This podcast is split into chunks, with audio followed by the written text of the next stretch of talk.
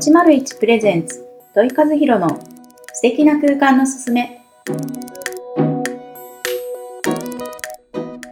こんにちは。建築家の問い和弘です。そして本日も一緒にお話しいただく、皆様こんにちは。パーソナリティの日本色彩心理学スクール代表の池尻めぐみです。よろしくお願いいたします。よろしくお願いします。はい、はい。先週、先々週とね、はい。明かりについておはい。話しいただいてるんですけれども、はい。今週は何についてお話しいただけますか、はい。えー今週、先週ですね、それとまだ前のはい回の引き続き、この明かりについて、はい私がどれだけ見せられているかうんという話なんですけど、今週はさらに、えー大きくとって、大きくこう世界に羽ばたくんですが、はい。街づくりうん。ですね。はい。あのー私、大分県の臼杵市っていうところで、はい。えーちょうど、まあ、大学時代、なので私も19歳の頃があったんですけど、はその頃からやり続けてる、うん。まあ、明かりのですね、まあ、なんだろう、た竹雄のオブジェを使った、おう臼杵竹酔いという祭りをずっと参加しておりまうす。ーん。あ、っうんてことはもうだいぶです。なって20、ますよね。そうなんです。今回コロナでですね、はい去年は延期になったというか、中止になったので、うん回数としてカウントできないんでしょうけど、はいまあ、えーあれば25回う目。ですね。そっか、そうす、25回、25年目、25年目ですね。すごい。なので、今年はもしあれば26回目があったんですけど、あのーそう、残念ながらですね。うんまあ一応もしあったらのために先にお忘れないうちに伝えておきますと、えー毎年ですね、11月の第1週の土日で決まってます。うんうんなので、もうずーっと先まで、えー読めるなるほど日程ですね。はい。どういったことしてるんですか？そうです。ね。臼杵竹酔いっていうのは、まあそもそも、まあ私参加していると言いつつも、うん第1回目の、まあ創設者というか、はいデザインした人間なんですけど、えー、臼杵市はですね、まあ大分県の中でも、実は第2位の別、まあ竹の産地なんですね。うーん当時、まあ、だから25年前ぐらいですよね。はいに当時、えっ、と、まあ、その当時の小青年会議、青年会議所はいの青年部の人ってうん言いますかね。JC の方から、なんとかこの竹を使ってな何かできないですかと。うん。で、高齢者が増えてきて、どんどはいんま、ま、なんで、山が荒れ地が増えてくると。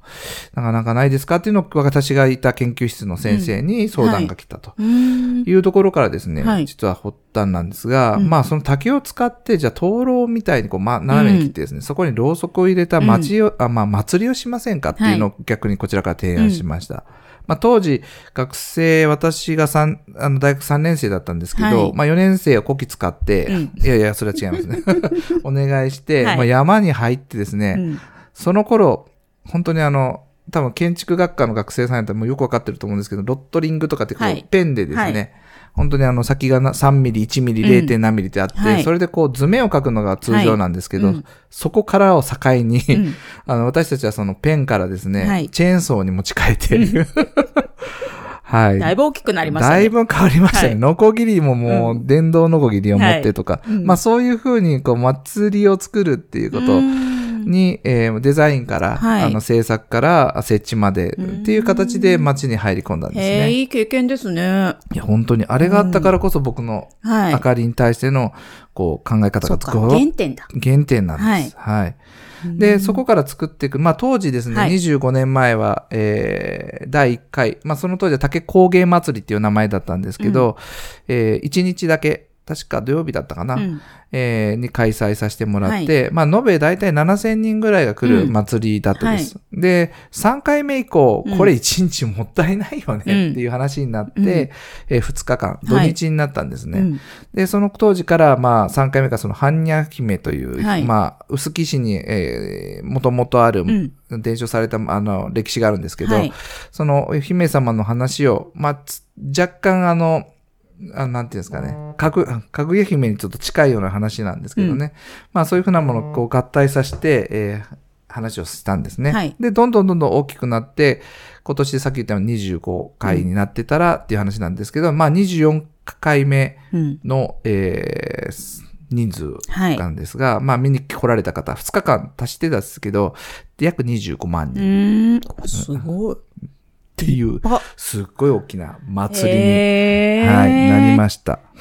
いや、これね、あの、本当薄木竹酔いっていう、あの、はまあ、専用のページをね、今、はいはい。見ながらちょっとうんお話しさせてもらってるんですけど、まあ、あの、ほら、竹を使った明かりとかはね、最近はよくはい。いろんなところで神社とか、そうですね。とかでもなんか見たりとか、触れたりしますけど、うん、でもこんな25年も前からね、で、そうなんです。しかも、すっごい規模が大きい。大きいですね。あの、大体竹の総数は3万本以上、約4キロぐらいなら、こう、及ぶ、はい。廊下、通、通廊下じゃない廊下だ。あの、道の隅にですね、はい灯籠をもちろん置いていくんですけど、それ以外に30箇所近い、まあ私たちが入ったような、はいオブジェですね、うん竹で作った、それもかなりレベルの高いものがたくさん、お街のいいら至るところにいて、はい。2日ないとまず見見れ回れません。本当そうですね。そうなんです。あの、どうしても11月なので、はい。若干日が日が落ちるのは早いっちゃ早いんですけど、そこから2、3時間ぐらいしかやっぱりやってないんでですね、うんうん。もう9時、10時には、9そっか。時にはもう消灯というか、あのはい全部ろうそく消しちゃうので、なので、ご6時、5時から6時、6だから7時、8時、3時間、うん。ほんと3時間の中で見て回らないといけないうので、なんかこう、なんだろう、ただ竹が並んでるだけじゃなくて、そうなんですよ、のこの。アート、ねアートですね本当にアート。はい。私もね、まだ一回もね、こう、あの、お邪魔したことないので、せ今度ね、開催される時にはね、うんぜひね、行ってみたいなと思います。だいたい福岡からだと、福岡市内からだとうん片道3時間半ぐらいで、ちょっと遠い。遠いね。ちょっと遠いね。3時間。軽く言いましたけど。はい。まあでもはい、大丈夫。はい。別府から一あと1時間って感じ。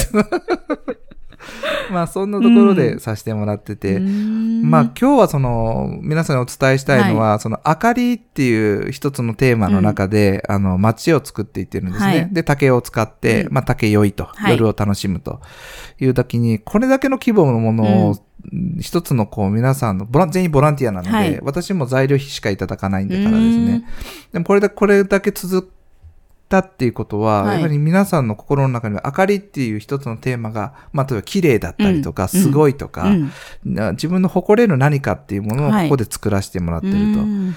で、あまりにも小さな3万人ぐらいの街なので、あの、たくさん来られたらもうパンクする、まあ、いつもパンクしてるんですけど、えー大渋滞起こってですね。なので、ほとんど PR もせず、んあの、知らない、知ってる人しかわからないというか、この祭りですうね。んあどっちかというと、日田とか、うんあの、どこだと、えー、日田と武田市。はい。でやられてるほことの方がうん皆さんよく知ってたりとか、うんうんでも実はそれは臼木の観光協会の方がうん臼木を卒業されて、違うそっちのなるほど。地方に行かれ薄て、木スタートなんですね。そうですね。25年も前だから、うんそうですよね 実はそうなんです。うんなので、うんあの、うん、僕たちがさせていただいているのはやっぱりそのオブジェ、はい。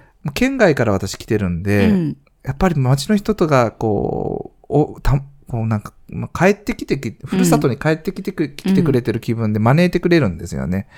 で、今日ちょっとお話ししたいのは本当に街づくりは人づくりっていう、私はデザインっていうのを一つのテーマにしながらはい。関わっているんですけど、でもそこにはやっぱ人との関わりって非常に大切で、まあ僕たちがもう建築も一緒でですね、もう同じものを作るにもたくさんの人が関わって、うん。でもそこに一つみんながあしっかり持ってるのは、うん。まあ街を見に来た人たちが感動して帰ってくれるっていう、うん。うその一つの答えだけなんですね。本当ですね。なんか、やっぱりこう、お仕事柄家とかね、うんはいは箱っていうところをね、うんうんあの、中心になんですけど、街も一つのね。箱というか空間ですもんねそうなんです。そこに対してやっぱりまうたん大切な、はい住宅でも大切な照明を今度はね、街規模で。街規模でうんや3万人とかっていくってね25万人とかですね。本当に、それこそ、まあ私がやってる色彩もそうなんですけど、はい本当にコミュニケーションツールはい。ね、になりますよね。そうなんです。なので、よりシンプルで、はいえーストレートに何かの心を感動させるっていう、うんこの明かりを使った街づくりっていうのは、まあ一つの成功例として、はい。私の恩師も、まあ本にも書いてますし、はい。雑誌にも結構取り上げられたりとか、うん。まあそれが発生して、まあお福岡大分県だけではなくて、まあ、まあ私の恩師が熊本に行ったものだからですね、はい。あの、熊本の水明かりとかもそうですし、えーそこから発生して山口の方でもそうなんですね。うん。まあ、夜のこう街をこう楽しむっていう、はい。まあ一つのですね、まあ、こうん、それでこう街が大きく変わっていくっていう様も、随分25年間見てきたので、うんそうなんです。よくあの、小、あの、古い街でですね、はいアーケードがあるじゃないですか。でアーケードの上にこう、屋根かかってません。あの、まあまあ、福岡でもあありますけど、あのアーケードが邪魔だって言って取ったんですよ。わざわざ。この竹酔いのために。ために。ために。で、何が起こったか、確かにアーケードがあると、あ傘ささずに行けるっていうメリットはあるんですけど、たったそれだけのメリットで、はい。やっぱ陰気なんですよね、日中が。光も入やっぱりこう、ね、閉鎖してる感じですもんね。そう。なんです。やっぱり自然光が入ったり、空と街並みが、やっぱり作られる陰影っていうのはすごく古い街並みには必要で、もう思い切ってアーケード取ったおかげで、えーま、じ実際、あの、なんだろう、商店街のうん。建物も何軒かはやっぱり綺麗にリニューアルされて、うん。まあ、すごく古い街並みにはい。合わせたデザインをうん。されてると。うん。そういうふうにですね、意識が変わっていく素晴らしい祭りなんですよ。なんかやっぱり明かりを通して、そういうこう、なんだろう、大きな、はい。なんかこういう価値観っていうところをそうですね。みんなで共有していくと、そこがね、また、うん。あの、個々にはい。ちっちゃいまた空間に落とし込んでいくっていうきっかけにもね、なりますなね。ります。そういうのを感じられる祭りなので、まあ、ぜひあのコロナがですね、はい。本当に収束して、もう一度ある時に、興味が持たれた方はぜひね。来られてください。あのー今ね、ホームページの方を見ても、うん。ボランティアの方募集とか書いてますので、そうです。です。もしね、はい。あの、興味がある方はですね、はいぜひ問い合わせしていただけたらいいかなと思います。はい。ぜひぜひこの話ね、うん。あの、楽しい。私も大好きな、あの、照明だし、はい。だけれどもですね、うんあの、お時間がやってきましたので、ここでワンポイントお願いいたします。はい。今週のワンポイントはですね、はいうん今本当にお話ししたように街を彩るっていうことで、まあ自分たちができることで、まあ例えばその、すお庭とか、はい。エクステリアという部分ですね。外って意外にその光を使っても、そんなにあの空間に質があって思われるかもしれませんが、うん。家に帰ってくるときって一番初め、外を通って中に入るわけですね。今はもう LED のおかげで、ほとんど電気代かからないのうで、うん、部屋を、あ例えば建物はいの玄関の周りにちょっとライトアップする仕掛けを作るとか、まあ一番、まあポイントなのは植、植、あ植栽ですね。はい。まあシンボルツリーがもしあれば、うんそれをライライトアップされたりとか、うんうん結構ですね、安い金額でライトアップ、ライトアップできたり、うん。タイマーも非常に安いもので作れるので、まあそういうことでこう、まあ街に対して、はい。はい。まああの、あの、クリスマスみたいにしなくていいので、うんうんうんうん あそうするだけで多分家に帰る楽しみっていうのははい非常に、そうですよね。うん暗い中にね、そうなんです。帰ってくるより、ちょっとポッと明るいのがね、あるとほっとしますもんね。ほっとします。ぜひなんかそういう感じですね。うんうんもちろん、マンションの方もベランダにですね、植,、はい植物置かれている方は、うんちょっとライトアップされうて、ーんはい、カーテンを開けられると、はい。ちょっと雰囲気が、はい。私もね、ちょっとね、ベランダをどうにかしたいなと思うので、い ちょっとそれも考えたいと思います。ぜひやられてみてください。はい。はい。それではお時間となりましたので、はい。今日はここで終わりにしたいと思うんですけれども、はい。来週のテーマは何でしょうか？はい。来週はですね、まあ、明かりの最終編ということで、はい。私がですね、日々やっているその明かりを使った、うん。まあ、インスタレーションというはいかですね、あの、芸術表現というか、はい。まあ、ライブアートというか、はい。まあ、そういうものをちょっと皆さんにお伝えしたいなと思っております。はい。それではまた来週お会いいたしましょう。はいさよなら。さよなら。